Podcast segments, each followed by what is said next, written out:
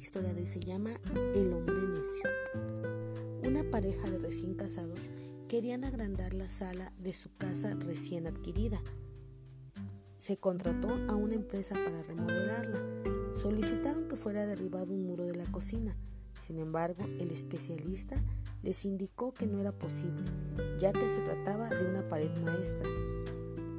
Era una de las paredes sobre las que se sustentaba toda la edificación. El padre de la novia, ahora esposa, les indicó exactamente lo mismo, que eso no se podía hacer, pero como el señor era humilde, no le hicieron caso. Siguieron con el plan con otros albañiles.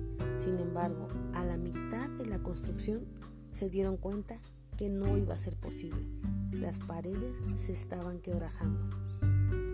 Muy tarde se dieron cuenta del error, pero ya no pudieron hacer nada.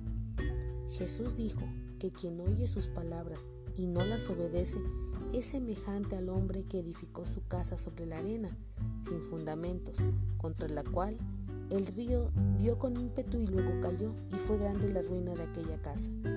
Construyamos nuestras vidas con Jesús como una pared maestra, sea Él nuestro cimiento. Bueno, y para el tema de hoy, el versículo es Mateo 7:24. Cualquiera pues que me oye estas palabras y las hace, le compararé a un hombre prudente que edificó su casa sobre la roca. Mateo 7:24. Ese es el mensaje de reflexión del día de hoy. Que Jehová, Jesús y su Espíritu Santo te bendiga.